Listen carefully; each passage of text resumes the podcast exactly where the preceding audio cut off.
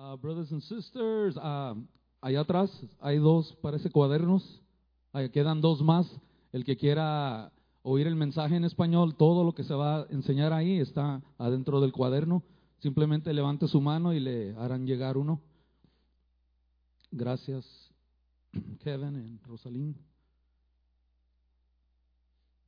Ah, ¿Cuántos se acuerdan? ah, la semana pasada enseñamos arriba. Eh, simplemente puede sacar su celular, irse a la calculadora de su celular. Y en esa calculadora usted puede poner eh, su edad, la edad que tiene hoy, y multiplicarla por 365, 365 days, lo que, lo que tiene el año.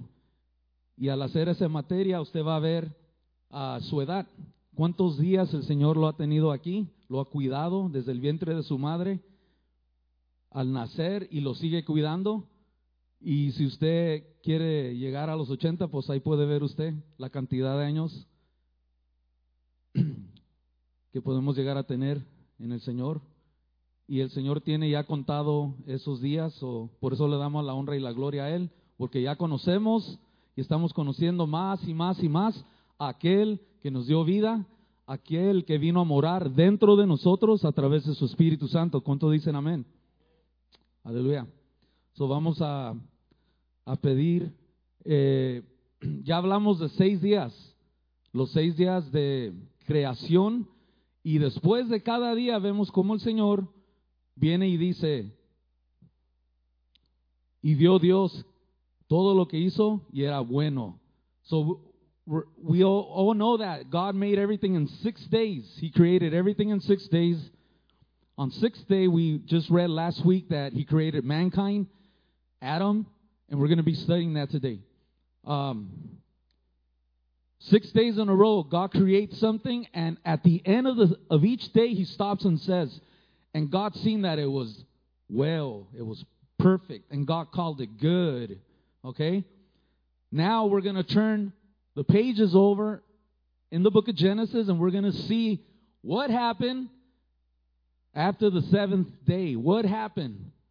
Okay, we're going to be reading Genesis chapter 2 now. Everything we read last in the last five services, I believe, are all Genesis 1. Now we're going to go and climb into Genesis 2. Are you guys ready? Are you guys ready? ¿Están listos, hermanos? Todo lo que leímos las semanas pasadas, todo estaba en Génesis 1. Ahora nos vamos a mover a Génesis 2 y vamos a ver el por qué y qué fue lo que pasó, por qué hubo un desorden, ¿ok? Y ah, se acuerda que hablamos de tres rebeliones, the three rebellions. Well, this is the first one. Esta es la primera rebelión. Amantísimo Padre, guíanos, te pedimos. Satan literally means adversary. The word Satan literally means adversary, one's opponent in a contest, conflict, or dispute. Look at this. In Hebrew, Satan is not a name, but a title. The Satan. It's kind of like saying uh, President Trump. Okay? His name is not president. His name, the name president, is what? It's a title. Do you understand that? What are we? We're humans. That's not our name. That's our title. We're, we are humans, but I have a name. My name is Tony. Lo que estamos dando a entender es que la palabra Satán no es el nombre que antes se le puso, que era Lucifer. Satán. Satán no es su nombre. Satán es simplemente, se traduce a un título. ¿Ok? Como decir presidente Trump. Su nombre no es presidente, esa es su posición. Ese es su título. So, Satán en sí viene siendo una, ¿qué? Una, un título. It's a position. It's a title. ¿Ok? Understand that first. And now we're going to switch over to why do we study the Word of God? Why do we, the Christians, study the Word of God? Second Corinthians chapter 2 verse 11. Ahí nos pueden seguir en sus cuadernos. so that no advantage would be taken of us by Satan. We're just going to say Satan, okay? For we are not ignorant of his schemes. God's word tells us in Ephesians 6:11. We're going to be reading fast tonight. Put on the whole armor of God that you may be able to stand against the schemes of the devil. You notice both of those chapters talk about schemes. Let's go back to 2 Corinthians 2:11. Look at the first one. So that no advantage would be taken of us by Satan, for we are not ignorant of his schemes. ¿Por qué estudiamos la palabra de Dios? Dice 2 de Corintios 2:11, para que Satanás no se aproveche de nosotros, porque no ignoramos sus planes. Y dice Efesios 6:11, pongámonos toda la armadura de Dios para que puedan hacer frente a los que planes, dice, del diablo. Él tiene un plan, pero en la siguiente foto van a ver lo que nosotros hacemos como soldados, como los soldados hacen. Nosotros estamos aquí, este es nuestro mapa. Amén. Así como los soldados tienen su mapa y, preparan estrategias. Bueno, el Señor nos dice cómo. Dice, no caer en tentación, right? Nos dice, he tells us not to fall in temptation. And when you do fall in temptation, he always makes a way. So ask God for that way. Si caes en tentación, no te quedes ahí. El Señor siempre tiene una brecha abierta para poder huir de ahí, de ese lugar o de, esa, de, ese, de ese momento de tentación.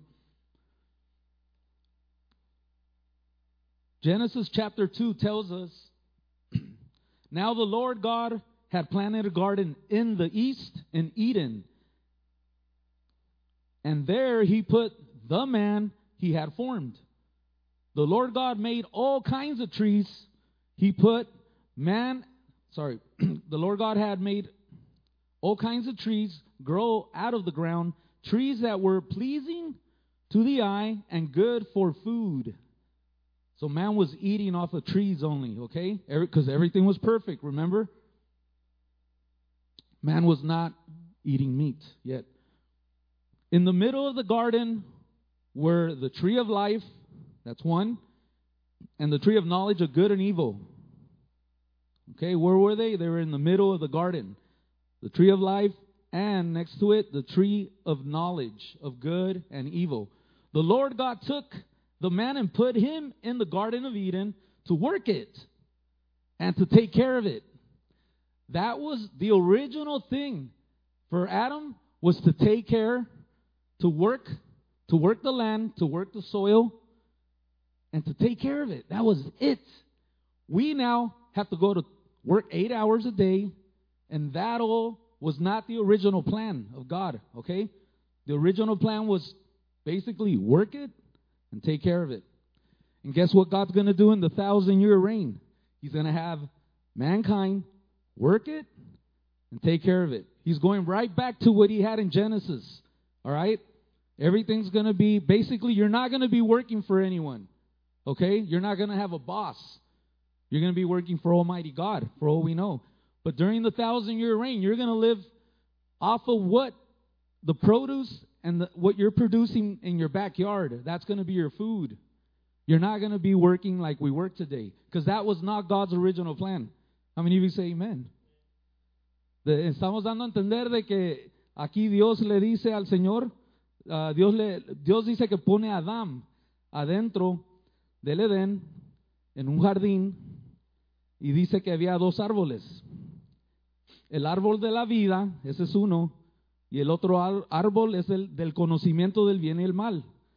El Señor Dios tomó al hombro, lo puso en el huerto del Edén para que lo labrara y lo cuidara. Ese era el plan original. Y estamos dando a entender de que hoy día tenemos que trabajar. Ok, ese es por el pecado que fue causado por Adán y Eva. Pero en el milenio, el Señor va a regresar al original, que era simplemente el hombre labrar y cuidar la tierra. ¿Cuántos dicen amén?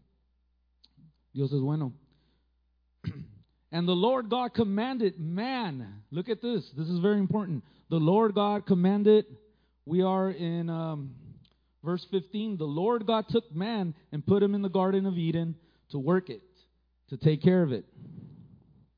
And the Lord God commanded the man, You are free to eat from any tree in the garden, but you must, it says, you must not eat from the tree of the knowledge of good and evil.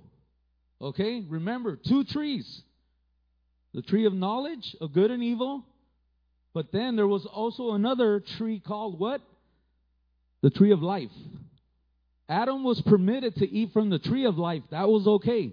But right next to it was the tree of the knowledge of good and evil. So every time Adam would go grab here, he could turn around and see that other tree he's not supposed to eat from. Dios le permitió a Adán comer del árbol de vida, dice. Pero cada vez que él tenía que ir al árbol de la, de, la vida, a la par estaba el otro árbol, que era el árbol de, dice, el árbol de conocimiento del bien y el mal. ¿Ok? You guys see that? ¿Lo pueden ver? Eve, ¿ok? Vamos a ir para allá. Mire lo que pasó. He told him, You may not eat from the tree of knowledge of good and evil, for when you eat from it, you will certainly die. The Lord God said, It is not good for man to be alone. I will make him a helper suitable for him. Okay? Understand, go back to square one. God tells, God gives the instructions to Adam. The next verse says that it says that the Lord said, It is not good for man to be alone. Was Adam alone? Yes, he was. Dios cuando le da la orden a Adam de no comer del árbol, ¿ok? Era simplemente la- las órdenes se las estaban dando al hombre. Eva todavía no era creada, porque dice la escritura en el siguiente versículo, versículo dice, el Señor Dios dijo, no es bueno que el hombre esté solo, le haré una ayudante adecuada para él. Y en el verso 19 dice, y el Señor Dios había formado de la tierra todos los animales del campo y todas las aves del cielo. Se los llevó al hombre para ver cómo los nombraría y cómo el hombre llamaría a cada ser viviente. Ese era su nombre, dice. Entonces el nombre, el hombre, el hombre puso nombre a todo el ganado, las aves del cielo y todos los animales del campo. So the man gave names. It says right here that now the Lord God formed out of the ground all the wild animals and all the birds in the sky. He brought them to man to see what he would name them. And whatever the man called each living creature, that was its name. All of that happened on day six. Todo eso ocurre en el día seis, el mismo día que hace el hombre. Después hace a los animales. Y dice Dios, ah, el hombre está solo. Mira lo que pasa. Look at this. So the man gave names to all the livestock. Verse 21 says, So the Lord God caused the man to fall into a deep sleep, and while he was sleeping, he took one of the man's ribs and then closed up the place with flesh. Then the Lord God made a woman. From the rib he had taken out of the man, and he brought her to man. So Eve was always right here in the rib. Okay? That's where Eve was. God had all this planned. Then man said, This is now bone of my bone, flesh of my flesh. She shall be called woman. Just like Adam named all the animals, he also named his wife, named her woman. For she was taken out of man. That is why a man leaves his father and mother and is united to his wife, and they become one flesh. Adam and his wife were both naked, and they felt no shame. Dice aquí que Adán se encontró un ayudante adecuado.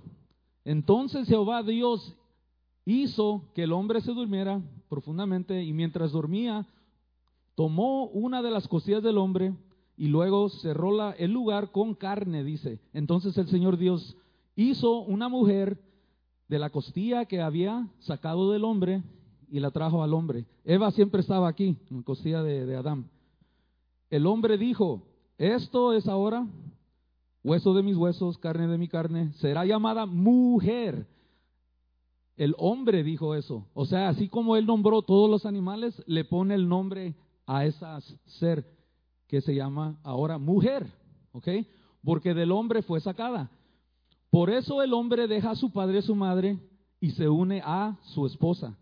Y se vuelven una sola carne. Adán y su esposa estaban ambos desnudos y no sentían vergüenza.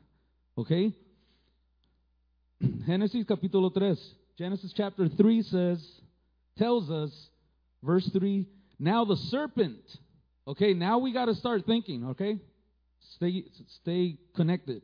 Now the serpent, the shiny one, was more crafty than any of the wild animals the Lord God had made. Key word. What's the next word? He. It doesn't say it. You guys catch that? Let's read that again. Now the serpent, the shiny one, was more crafty than any of the wild animals the Lord God had made. Then it says, period. He said to the woman, Did God really say you must not eat from any of the, from any tree in the garden? The woman said to the serpent. The key word here is always look. It's always saying woman, woman, woman. All right? Look what happens. You must not eat from, uh, is this what the Lord says? Says the woman said to the serpent, We may eat fruit from the trees in the garden, but God, but God did say you must not eat fruit from the tree that is in the middle of the garden, and you must not touch it, or you will die. Now the serpent says, You will not certainly die. The serpent said to the woman, For God knows that when you eat from it, your eyes will be open, and you will be like God, knowing good and evil. Verse 6 says, When the woman saw that the fruit of the tree was good for food and pleasing to the eye, the eye is a window of your soul, and also desirable for gaining wisdom. Okay? She took some of it. She also gave some to her husband who was with her, and he ate. Then the eyes of both of them were opened. We explained this last time so that you could understand the first rebellion. Okay? Vemos a, a Eva que está siendo tentada por el enemigo, por la serpiente, pero mire cómo dice, ahora bien la serpiente, la brillante, era más Estamos en la página 34. Era más astuta que cualquiera de los animales salvajes que el Señor Dios había hecho. ¿Ok? Le dijo a la mujer, de verdad dijo Dios, no debes comer de ningún árbol del jardín. Verso 2, la mujer le dijo a la serpiente, ya empezó a tener, ¿qué? Una charla, una plática. ¿Podemos comer del fruto de los árboles del jardín? Pero Dios dijo, no debes comer del fruto del árbol que está en el medio del jardín. Y no debes tocar o morirás. Ciertamente no morirás, le dice la serpiente. Dijo la serpiente a la mujer, porque Dios sabe que cuando comáis, comas de él, se te abrirán los ojos y serás como Dios, conociendo el bien y el mal. Cuando la mujer vio que el fruto del árbol era bueno para comer y agradable a la vista y también deseable, deseable, deseable para adquirir sabiduría. Tomó un poco y comió. También dice que le dio un poco a su esposo que estaba, ¿dónde? Ahí, con ella, dice la escritura. Y él se lo comió. Verso 7. Entonces se abrieron los ojos de ambos. ¿Ok? Y hace semanas atrás les dimos a entender de que Eva come, nada pasa. Adán se queda. Dios, tú dijiste que si comiéramos, moriríamos. Pero Eva está aquí. No se ha muerto. Hmm. Él come y al él comer, wow, entra la vergüenza. Estamos desnudos. ¿Por qué? Something happened. Uh, Eve eats, Adam eats, sorry, first Eve eats, nothing happens. Adam standing there saying, God, but you said if we ate from the forbidden fruit, we would die. Eve's still here. She just ate from the tree. Now she's giving me to eat. Uh, I think I'll eat it too. He takes a bite of the forbidden fruit, and their eyes are open. But those eyes did not open when Eve ate. It all happened when Adam ate. Okay, why is that? We're going to explain it. Uh, they realized they were naked, so they sewed fig leaves together and made coverings for themselves. Then the man and his wife heard the sound of the Lord God as he was walking in the garden in the cool of the day. Key, look. Then the man and his wife heard the sound of who? Of the Lord God as he was walking in the garden. Where was the garden? Here on earth, okay? God was here.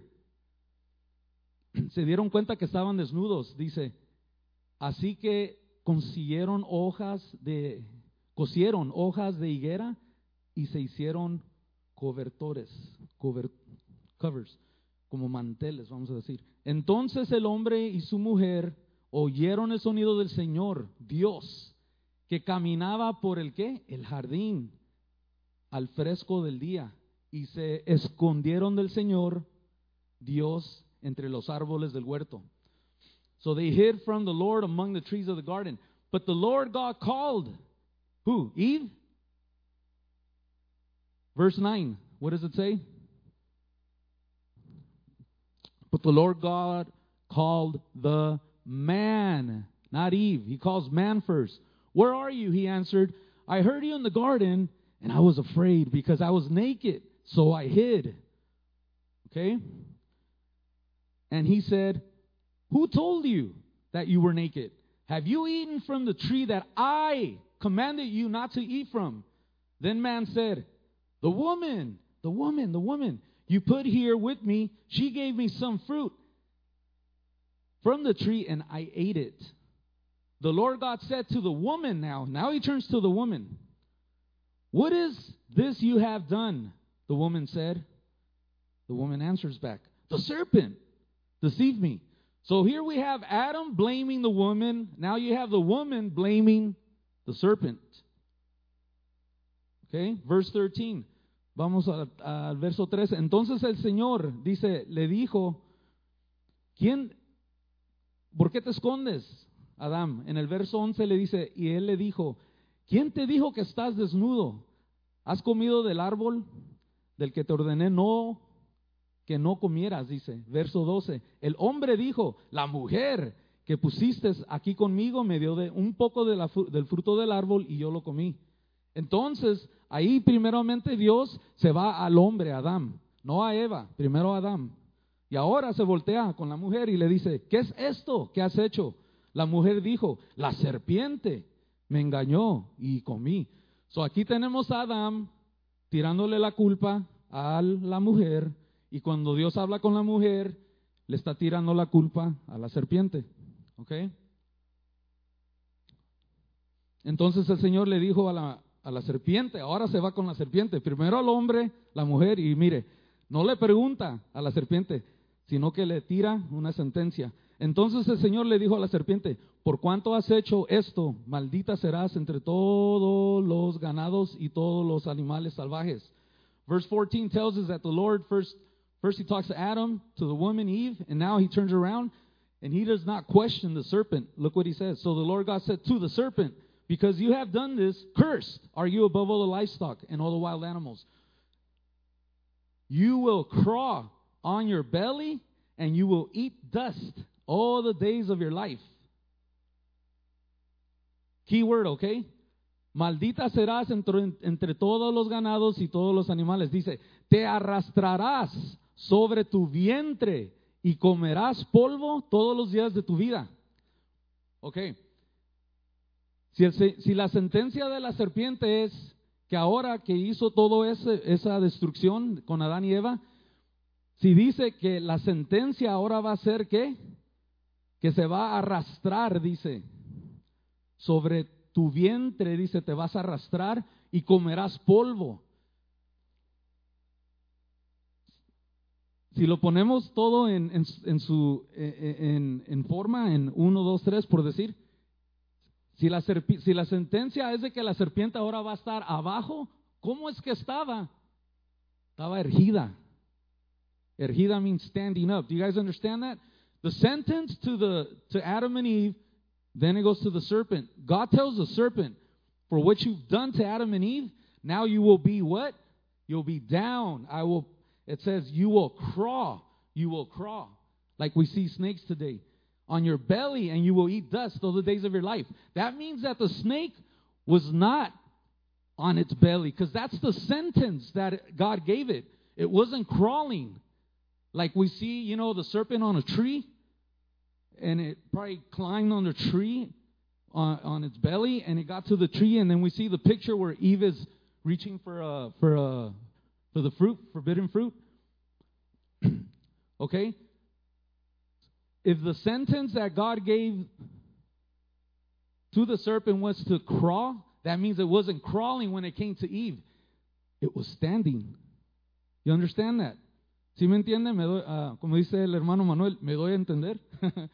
dice que la serpiente, vemos muchas fotos donde se mueve en un árbol, ya está en el árbol, Eva está ahí y ella está simplemente agarrando del árbol y la serpiente está ahí hablándole. Bueno, si la sentencia es de que ella iba a estar en el suelo arrastrándose, Significa, esa es sentencia que se le dio después de que lo que hizo con Adán y Eva. Significa que ella estaba ergida, estaba parada, no estaba en el suelo.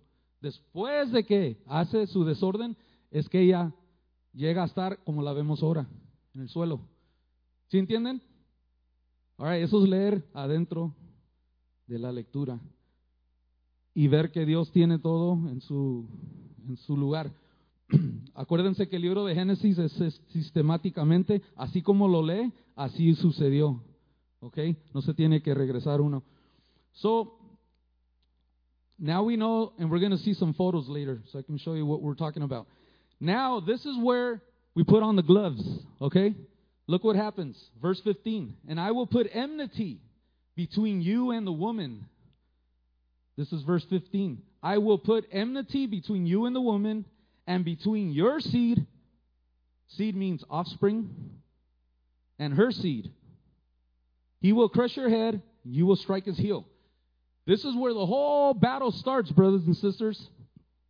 En el verso 15 dice, yo pondré enemistad entre ti y la mujer, le dice a la serpiente, y entre tu simiente, descendencia, y su simiente, dice, él te aplastará la cabeza y tú le herirás en el talón. ¿Ok? Ahí es donde empieza esta guerra que ha estado ocurriendo ya por más de seis mil años. ¿Ok? 6,000 years. And this is the battle zone right here. This is where it starts. To the woman, he said, I will make your pains in childbearing very severe. With painful labor, you will give birth to children. Verse 16, remember again, we see the word what? woman. To the woman, he said, I will make your pains in childbearing very severe. With painful labor, you will give birth to children. Your desire will be for your husband, and he will rule over you. Remember, in God's kingdom, it is all about being a servant. Okay? So let's not get carried away. It says to, uh, again, your desire will be for your husband, and he will rule over you. But remember that in the God's kingdom, it's all about being a servant. Okay? The man being serving woman as God serves the church. To Adam, he said, Because you listened to your wife and ate fruit from the tree about which I commanded you, you must not eat from it. Cursed is the ground because of you. Through painful toil, you will eat food from it all the days of your life. It will produce thorns and thistles for you. Thorns, thorns on plants. If you work, if you ever reached over to try to get a plant and you got stuck by a thorn, hurts. And remember this Jesus Christ wore what? A crown. He wore a crown of thorns, meaning that he was paying for this, for the sin that man brought onto creation to earth. Jesus Christ was paying for that by wearing a crown of thorns, okay, and thistles. And you will eat the plants of the field. By the sweat of your brow that means through doing hard physical work, you will eat your food until you return to the ground, since from it you were taken. Dust, For you are, and dust you will return. And remember, her name is still woman, it's still wife. Then it says here, Adam named his wife. Can we go to the, yeah, Adam named his wife Eve because she would become the mother of all living. En el verso 20, allá finalmente vemos que Adán primero le puso el nombre de mujer a, a, a, su, a su esposa, ¿verdad? Pero no tenía nombre todavía. Después dice que el Señor le dice, primeramente le dice a Adán, le dijo, porque escuchaste a tu esposa, comiste fruto del árbol sobre el cual te ordené, no debes comer de él, maldita será la tierra por tu causa. ¿Ok? So la orden original se le dio al hombre, Adam. Adam se, le dio la orden original. No comas, puedes comer de todos los árboles, excepto de ese, libro, de ese árbol que está ahí.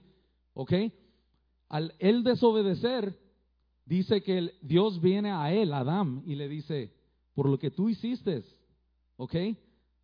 ¿Por qué se va hacia él? Es porque Dios le dio la orden a Adán. La mujer todavía no había sido creada, ¿sí se acuerdan? Es después que se le da la orden que Dios hace animales y después se da cuenta Dios, hmm, todos los animales tienen pareja, macho, hembra, macho, hembra, macho, hembra, y Adán le pone nombre a todos los animales, pero se da cuenta de algo. Adán se para y dice, todos tienen pareja, yo no tengo pareja, estoy solo. Y ahí es donde Dios lo hace dormir y dice que no es bueno que el hombre esté solo y le da a su esposa. Ok, pero mire lo que hace el Señor. Dice, a la mujer le dijo, haré que tus dolores de parto sean muy severos. O sea que todavía no había tenido hijos. Con un parto doloroso darás a luz a tus hijos. Dice, tu deseo será para tu esposo y él gobernará sobre de ti. Pero recuerden, hermanos, que en el reino de Dios todo se trata de ser un sirviente. O sea que el hombre, sí, dice Dios que el esposo gobernará sobre de ti. Pero así como Dios gobierna sobre el hombre, el hombre gobierna sobre su esposa, pero es en amor. Ok, Adán, a Adán le dijo, porque escuchaste a tu esposa y comiste del fruto del árbol sobre el cual él te ordené, no debes comer de él, maldita será la tierra por tu causa, con dolores trabajo comerás de todos los días de tu vida. Dice, te producirá espinos y cardos y comerás las plantas del campo.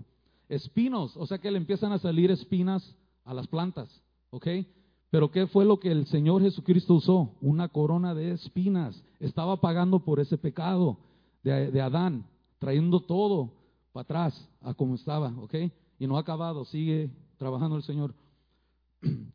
Te producirá espinos y cardos, dice, y comerás las plantas del campo con el sudor de tu frente haciendo un duro trabajo físico. Comerás tu pan hasta que vuelvas a la tierra, pues de ella fuiste tomado polvo, porque eres y a polvo volverás. Y mira aquí dice el verso 20, Adán llamó a su esposa Eva. Aquí es la primera vez que Adán le pone ya un nombre específico, Eva. Todo lo demás en el capítulo 1 y el principio del capítulo 2 era mujer, esposa. Aquí ya se le pone un nombre, Eva. ¿Ok? El Señor Dios hizo vestidos de piel para Adán y Eva y su esposa y los vistió. El, the Lord God made garments of skin and, uh, for Adam and his wife and clothed them. And the Lord God said, The man has now become like one of us, knowing good and evil. He must not be allowed to reach out his hand and take also from the tree of life and eat and live forever. So the Lord God banished him from the garden, Eden, to work the ground. See, now it's all work. From which he had been taken. After he drove man out, he placed on the east side of the garden of Eden. Again, remember the cherubim? Remember we said only there's only two types of angels, the seraphim and the cherubim that the Bible says that have wings. So there you see them again. It's four faces, and then they have uh, four pair of wings. Okay, the seraphim have six pair of wings. So he put he brings down cherubim down to to earth to the garden, and it says, and a flaming sword flashing back and forth to guard the way to the tree of life. Okay, so vemos que el Señor dice, el Señor Dios hizo vestidos para Adán y Eva y su esposa y los vistió, dice. Ah, ahora el hombre ha llegado a ser como uno de nosotros conociendo el bien y el mal. No se le debe permitir que extienda su mano y tome también del árbol de la vida y coma y viva para siempre. ¿Cómo es, ¿Por qué Dios le, ordena a Adán y Eva que se salgan? Sálganse del jardín. ¿Se le había permitido comer del árbol de la vida? De este árbol de la vida. Estaba bien comer de ese árbol, pero del otro árbol no. Y si Adán y Eva se quedan en el jardín, van a seguir yendo a comer del árbol de la vida. ¿Y qué van a hacer? Van a seguir viviendo en ese estado de pecado. Por eso es que Dios los saca del jardín. No quiero que te quedes en ese estado por seis mil años. ¿Sí me entienden? Dios no, no los quería ahí. So, empieza ya el plan de salvación. ¿Cómo redimir eso? So, Dios empieza, en el futuro vemos, por eso les digo que se pone una corona, le ponen una corona de espino de espinas. Okay, you guys understand that? God does not permit Adam and Eve to stay in the garden because there's a tree of life. If they keep going to eat from the tree of life, they're going to stay in that state. They're going to stay in that state of sin. And God does not want you to stay in that in that place of sin. The word tells us, "Come. Come as you are." El Señor te dice, "Ven tal como estás a mí. Yo te voy a cambiar. Yo te voy a limpiar." The Lord tells you, come as you are, come as you are. Don't try to clean yourself and come to church. I tried doing that so many times. I tried cleaning myself. I was out playing in bands, nightclubs for 15 something years. And the Lord called me while being in those nightclubs. He sent strangers to tell me, you need to come. God's going to call your number. He's going to have you doing something. I kind of said, yeah, I know it's music, right? Yeah, okay. So it took a lot, but uh, my mom, my mom never stopped praying for me. Okay, le digo a las mamás de que el Señor nos llama que vengas tal y como estás. No te quieras limpiar y venir a mí. El Señor dice, yo te acepto como tú estás. Ven a mí, yo te limpiaré.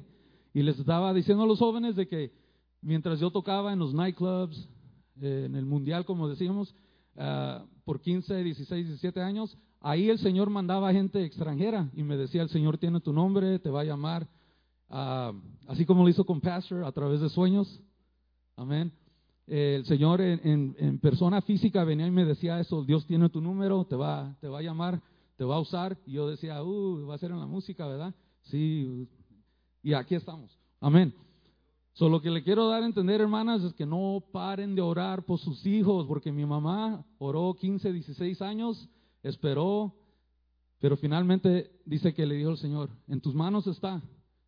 Así como lo hicimos, yo lo hice con Priscilla y con Giovanni, que los venimos a presentar aquí, aquí en este local, aquí en esta iglesia. Se los presentamos al Señor. Son tus regalos, pero te los devolvemos. Y allá está Priscilla en el sonido. Giovanni, where are you? I don't see you. Oh, he's back there. Está en la cámara también. Eh, esa es la promesa del Señor no lo suelte, porque yo ahora me siento y le pregunto a mi mamá, ¿cómo fue? Ah, fue, fue muy duro. Pero nunca, nunca fallé en la oración. Se mantuvo, se mantuvo, se mantuvo. Y ahora no me puede sacar de aquí. 25 años sirviendo. Y el Señor, pues, como vimos en el calendario, no es nada eso. Simplemente compare seis mil. Mire, estos son seis mil años. seis mil años aquí. Y este segmento es la vida que tenemos nosotros. De, esta anchura, seis mil años, seis mil años, a 80 años, hay por ahí, 90, 100 llegaremos, 120, no sabemos. Pero ese, ese pedacito de tiempo es el que tenemos aquí para decirle sí al Señor. Úsame, úsame, heme aquí, heme aquí. Sonó suelte a sus hijos. Siga orando por ellos. Mire aquí dice, um, we're going to point one. Point one, thank you. Adam had even given dominion. It says, Adam had been given dominion over all the animals on earth, including serpents, snakes. Point two. These are all points. These are all my notes. This is how I, I would sit and talk to the Holy to the Holy Spirit and and try to get a understanding. Wait a minute, my point, point one one here. Adam had been given dominion over all the animals on the earth, including serpent snakes. Cuando yo hablaba con el Señor le decía, un punto, Señor, ok, un punto. A Adán se le había dado dominio sobre todos los animales de la tierra, incluyendo a la serpiente. Point two. Let's remember that before the fall of Adam and Eve, all the animals in the garden were good, including all of God's creation. Point three. How could a snake, one of God's created animals, contradict God if all the animals were good? Okay? Point, punto dos. Recordamos que antes de la caída de Adán y Eva, todos los animales del jardín eran buenos, incluyendo toda la creación de Dios. Punto tres. ¿Cómo podría una serpiente, uno de los animales creados por Dios, contradecir a Dios si todos los animales eran buenos, dice? Point four. Wait a minute.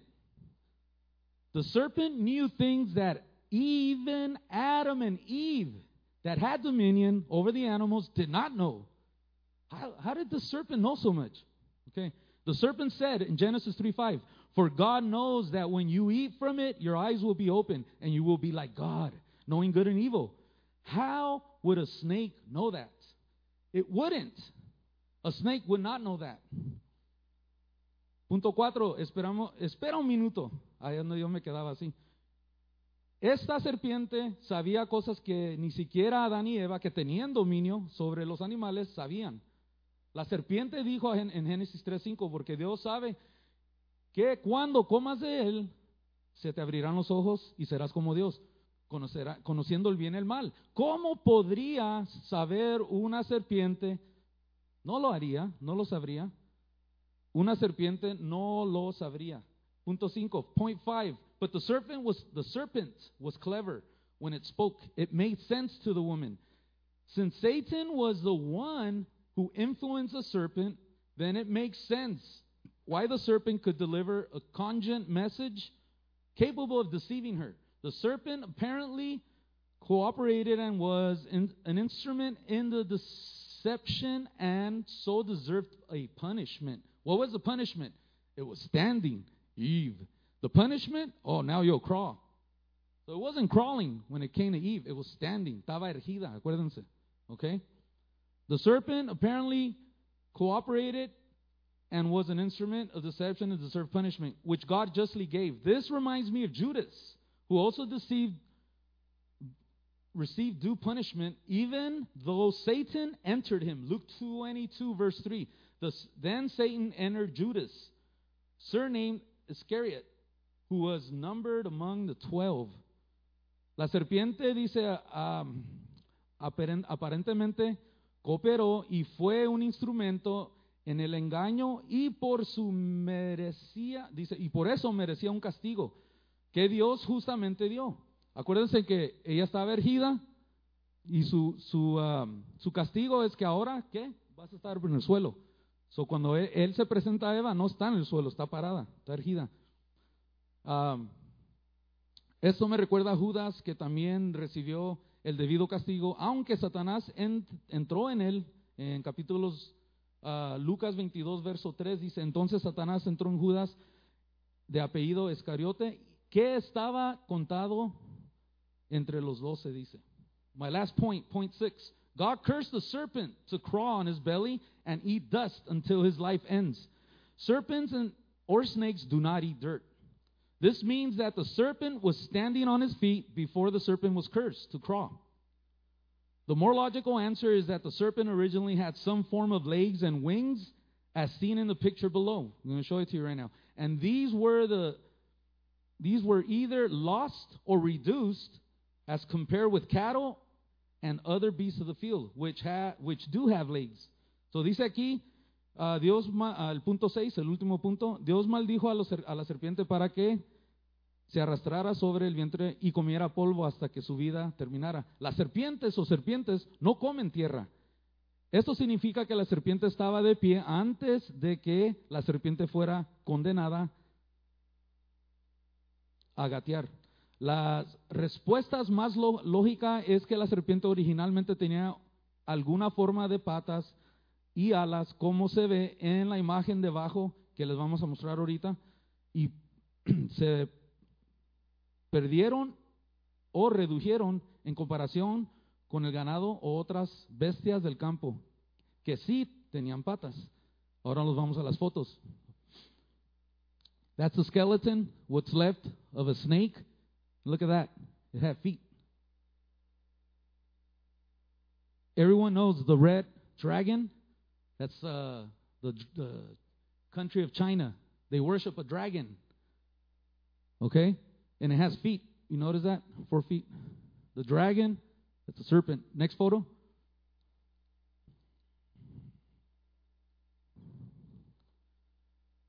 The next photo is, again, it's a, a frame of maybe what it looked like. It had feet.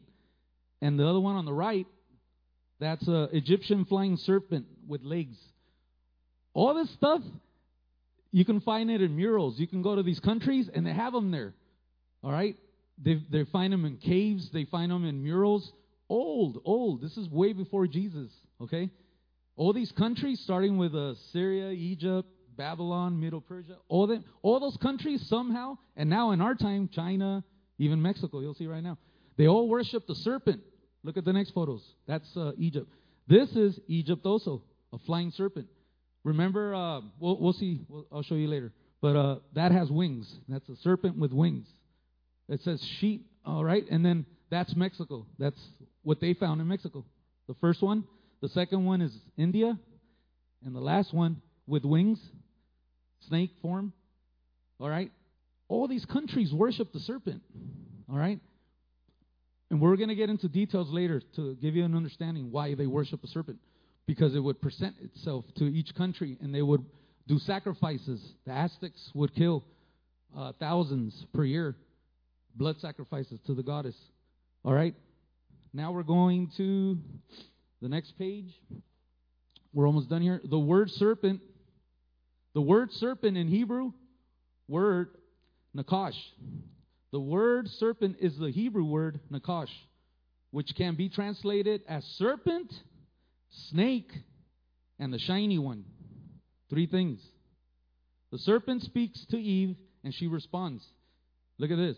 The nakash is fully aware of God's words, and therefore this serpentine being has proximity to God and some role in the divine council and Eden, which in Genesis is viewed as a residence of God. It is a divine being associated with the divine council who freely chose to oppose God's plan for humanity by prompting the humans to disobey God so they would either be killed or removed from God's council and family. La palabra serpiente es la palabra hebrea nakash, que puede ser traducida como serpiente, culebra y la brillante, algo que brilla. La serpiente le habla a Eva y ella responde. El Nahash es plenamente consciente de las palabras de Dios y, por lo tanto, este ser serpentino tiene proximada, proximidad a Dios y algún papel en el concilio divino y en el Edén, que en Génesis se considera la residencia de Dios. Es un ser divino asociado con el concilio divino que, libera, que libremente eligió eh, oponerse al plan de Dios para que la humanidad, al incitar a los humanos a desobedecer a Dios para que fueran asesinados o removidos del concilio y la familia de Dios. So we're going to see this video, a three minute video, so you can understand so what we're talking about. about Go ahead. spiritual beings in the Bible, and I still have a lot of questions about the bad ones. Well, great. Let's talk about the Satan and demons in The the story Satan, of the Bible. remember. So let's start in the beginning. In Genesis 1, God creates a beautiful, ordered reality out of darkness and disorder so that life can flourish. He appoints humans as his representatives to rule over all of it, and seven times God calls it good. Yeah, I experience that kind of goodness often in the world, in things like beauty and truth, love and generosity. But in Genesis 3, we meet a creature who's in a state of rebellion against his creator. We're not told yet why or how he rebels, but he's on a mission to ruin God's good world for other creatures. This thing is trouble. Yeah, this creature is the Bible's first portrait of evil. It distorts what God has purposed for good, ruining and dragging creation back into darkness and disorder. So the humans join the spiritual rebel, which leads them back into chaos and death. And from this point on, the human rebellion is interwoven with a spiritual rebellion. And the biblical story shows how this happens over and over again. Okay, but wait. We're getting all this from a slithering snake? Well, there are clues in the story Listen that to it's this more part. than just a snake. Remember, Eden is a high place where the earth and its creatures overlap with heaven and its creatures. So the snake could be a spiritual being. Well, Genesis 3 points in that direction, Here it and then later biblical authors fill in the picture. Like when the prophet Isaiah has a vision of God's heavenly throne room, he's surrounded and being praised by the spiritual beings. Yeah, these are the cherubim around God's throne. But Cherubim, when Isaiah cherubim. sees these creatures, he describes them as seraphim, which in Hebrew means snake. Ah, so the snake is like a former staff member in God's throne room. So why is he talking to the humans? Well, the prophet Ezekiel understood this figure as a spiritual rebel who didn't want to live under God's wisdom and authority. He wanted to be God. All right, that's the same temptation the snake puts before Adam and Eve. Exactly. He says they could rule the world like God, but by their own wisdom. So they're all kicked out of the garden. Yeah, God says this rebel will now crawl on its belly. Where does it go after this? Well, the biblical authors offer subtle clues where this being is at work behind the scenes, animating division and hatred between humans. They also use a variety of images to describe this being. It's a snake, or a sea dragon, or a dark desert creature, or the king of death in the grave. He's also given many titles, like Tempter, or the Evil One, or the Devil, which in Greek means the Slanderer. But his name is Satan, right? Actually, no. Satan is not a name, it's another one of these titles, which is why in Hebrew it has the word the in front of it. El Satan. The Satan means the adversary, because he isn't for anything, rather, he's anti everything, working through lies to drag us back into darkness and disorder. That's intense. Amen. Cuatro puntos y salemos. Uh, Genesis 3. We're going to go to Genesis chapter 3, verse 14. So the Lord God said to the serpent, Because you have done this, you are cursed more than any cattle, more than all the cattle, and more than any beast of the field. On your belly you shall go, and you shall eat dust all the days of your life. Point number two. It says, Second Corinthians chapter 11, verse 3. But I am afraid that just as Eve was deceived by the serpent's cunning, your minds may somehow be led astray from your sincere and pure devotion to God, to Christ. Uh, 2 Corinthians 11:14 and no wonder for Satan himself masquerades as an angel of light. He masquerades as an angel of light. And the last one, Revelation 12:9. Look at this.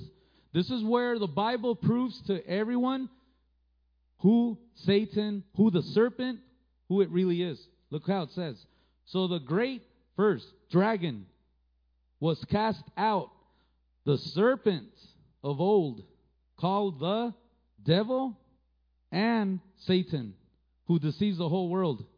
Right there. The Bible proves to us in the book of Revelation. Look what it says. So the great dragon was ca- cast out.